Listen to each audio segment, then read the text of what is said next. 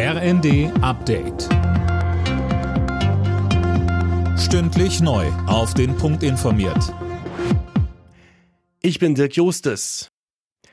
In ganz Deutschland sind erneut Hunderttausende Menschen gegen Rechtsextremismus auf die Straße gegangen. In München waren es nach Angaben der Veranstalter bis zu einer Viertelmillion. Die Polizei spricht von 100.000. Mehr von Sarah Plickert. Die Demo in München musste schließlich wegen Sicherheitsbedenken abgebrochen werden. Auch in vielen anderen Städten haben Zehntausende klare Kante gegen rechts gezeigt, darunter in Köln, Berlin und Bremen.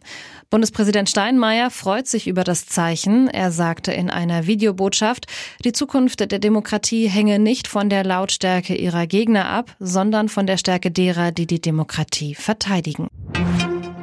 Ron DeSantis hat sich aus dem Rennen der US-Republikaner um die Präsidentschaftskandidatur zurückgezogen.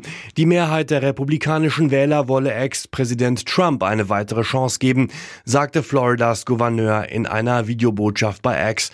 Daher ziehe er seine Kandidatur zurück und werde künftig Trump unterstützen. In der Ampel droht der nächste Streit. Grund dafür sind die Pläne von FDP-Finanzminister Lindner, den Kinderfreibetrag rückwirkend zum 1. Januar zu erhöhen. Mehr von Sönke Rülling. Rein rechnerisch profitieren vom Lindner-Plan nur Besserverdiener mit einem Familieneinkommen jenseits der 100.000 Euro Marke. Dafür gibt's nun heftige Kritik vom Koalitionspartner SPD. Parteichef Klingbeil sagte der Bild am Sonntag, diese Entlastung sei ungerecht. Gerade die arbeitende Mitte, also diejenigen, die jeden Tag aufstehen, ihr Einkommen hart arbeiten und sich nebenbei um ihre Kinder, die Nachbarn und den Verein kümmern, sollten entlastet werden.